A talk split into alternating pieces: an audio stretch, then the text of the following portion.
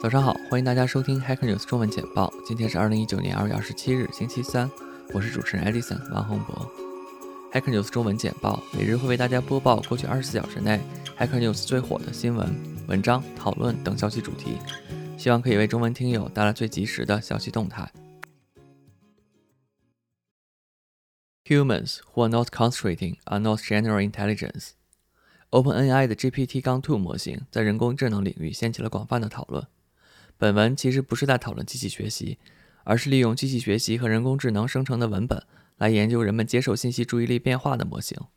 H 评论区大家有很多讨论，有读者关注点是在自动生成虚假新闻，有读者在讨论学习模式，非常有意思。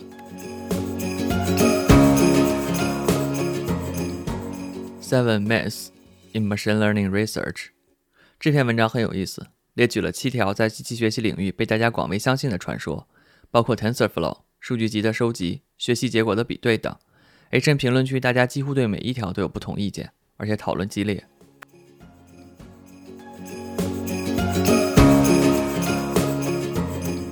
Linux Desktop Setup，有多少听友在使用 Linux 作为桌面计算机系统呢？这篇文章记述了作者在过去十多年里。使用 Linux 作为日常开发用系统的软件设置和感触，大部分作者使用的工具都是基于命令行的，这可能也是 Linux 爱好者的普遍选择吧。H 神评论区有读者对这种比较纯粹的命令行工作环境提出质疑，但也有很多读者支持并偏好这种简洁的系统设置和开发环境。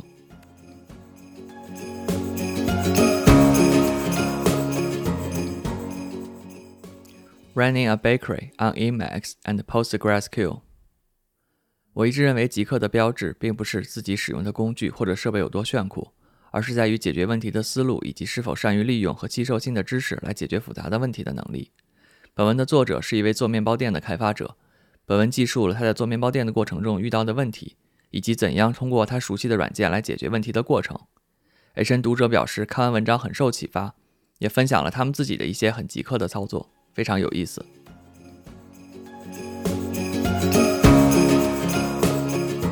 Zero Server Zero Configuration Web Framework 这个网站框架是为了简化网站开发的一些共同问题而开发的，比如说路由、保管理等，能做到自动配置或者基于文件系统路径配置，可以支持 Node.js、React、HTML、MDX 以及静态文件。A 神读者对这个框架的安全性表示了担忧，并发起了讨论。Top 10 most popular Docker images each contains at least 30 vulnerabilities。系统安全越来越重要。这篇文章分析了目前最流行的十个 Docker 镜像的系统漏洞数量，而结果实在是令人惊讶。其中 Node 镜像居然有多达五百八十个系统漏洞，而 Ubuntu 最少也有三十个漏洞。作者提到了一些简单的补救方案，例如替换基础镜像来重新编译，可以减少接近百分之四十四的问题。A 山讨论区有读者对这一文章的结果提出了质疑，而引发了大家的讨论。以上就是今天的 Hacker News 每日简报，感谢大家收听。本次节目由 Edison 在 Auckland New Zealand 为大家播报，下次再见。